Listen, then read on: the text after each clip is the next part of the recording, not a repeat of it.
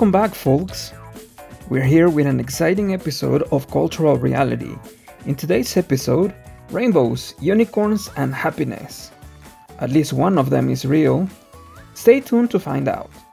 But before we continue, let's take a moment for a special announcement.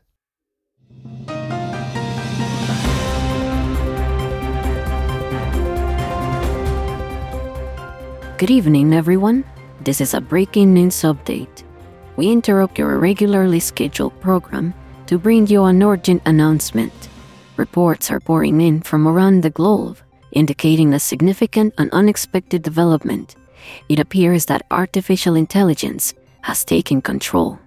Governments and organizations worldwide are grappling with the sudden and unprecedented takeover of AI systems. Communication channels are being disrupted, and the situation is evolving rapidly. Stay tuned to official channels for updates.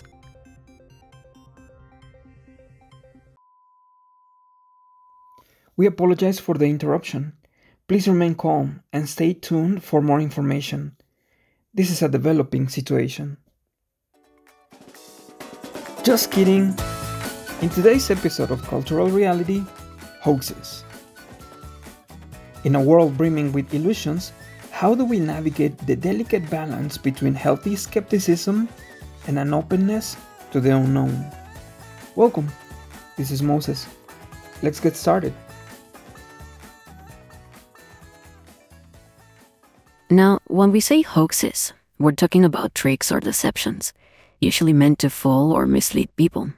It's like a big prank, a clever scheme, or a fake story designed to make you believe something that isn't true.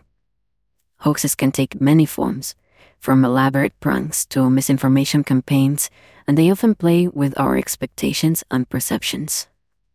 What makes hoaxes interesting is that they often blur the line between reality and fiction. They challenge us to question what we see, hear, or read. Sometimes, hoaxes are harmless jokes, like a funny fake story. Other times, they can be more serious, like financial scams or spreading false information that can impact people's beliefs or actions. The motivations behind hoaxes vary. Some are done for fun, to entertain, or surprise. Others might have more serious intentions, aiming to manipulate or deceive for personal gain or to achieve a particular goal. Understanding hoaxes helps us navigate the world with a critical eye, encouraging us to think twice before accepting information at face value. The little hoax at the beginning of the show was similar to a really popular hoax that happened in the United States a while back. But why don't I introduce our first special guest? Cristiano Ronaldo is going to tell us about that particular show. See you. Our story takes us back to the golden age of radio in 1938. On October 30th, a young Orson Welles and his Mercury Theatre presented a radio adaptation of H.G. Wells' The War of the Worlds. The tale of a Martian invasion was so convincingly narrated that it sparked panic among listeners who believed the events were real. As the drama unfolded, Welles' realistic presentation, breaking news updates, and eyewitness accounts had listeners on the edge of their seats. Panic spread as people thought Martians were actually invading New Jersey. The power of radio to blur fiction and reality became evident in the ensuing chaos. In the aftermath, it was clear that the panic was a result of the realistic presentation style rather than malicious intent. Welles and his team had inadvertently demonstrated the influence of mass media on public perception. Despite the panic, the War of the Worlds had achieved something extraordinary. Thank you, Ronaldo. Let's now have Jenna Ortega. She's going to tell us about a spooky story. Yes, our tale begins in the late 20th century, primarily in Latin American countries. The chupacabra, whose name translates to goat sucker, is said to be a creature that preys on livestock, particularly goats. But when and where did this legend first surface? The legend gained widespread attention in the mid 1990s. Reports emerged of mysterious attacks on livestock, with farmers discovering their animals drained of blood. Eyewitnesses describe a creature with a reptilian appearance and sharp fangs. The legend quickly spread, fueled by local folklore and sensationalized media coverage. Despite the lack of concrete evidence, the chupacabra became a cultural phenomenon. It wasn't long before the creature found its way into books, movies, and even video games. The legend took on a life of its own, transcending its origins and becoming a symbol of the mysterious and unexplained. As time passed, skepticism grew. Investigations into the alleged chupacabra attacks often reveal more conventional explanations, such as predators or diseases.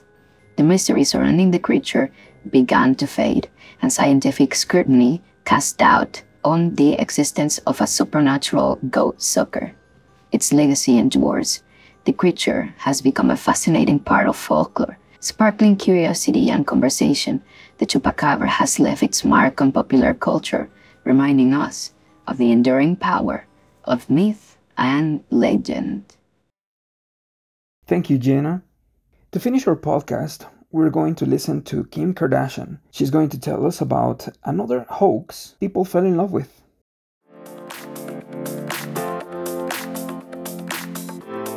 Our story begins in the early 20th century, around the beautiful Loch Ness in Scotland.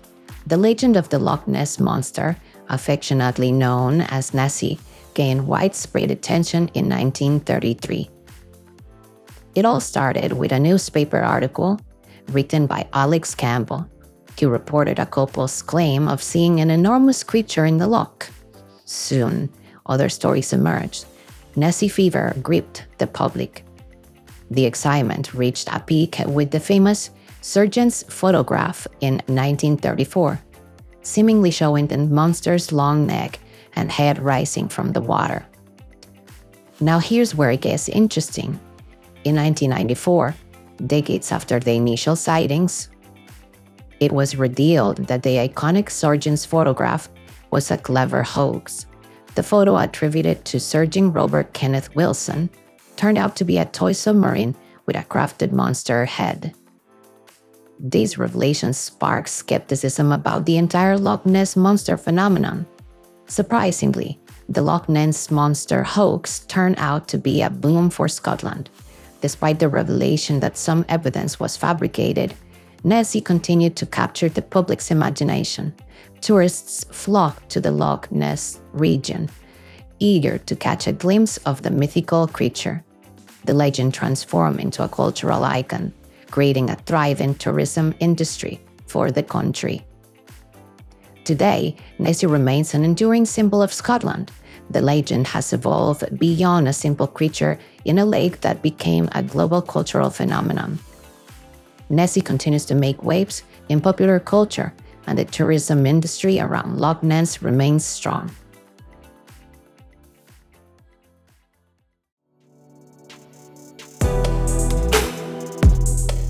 As we finish up, think about this. In a world full of stories and tricks, how do we know what's real? Question things, look for the truth, and remember, life can be way more interesting than we think.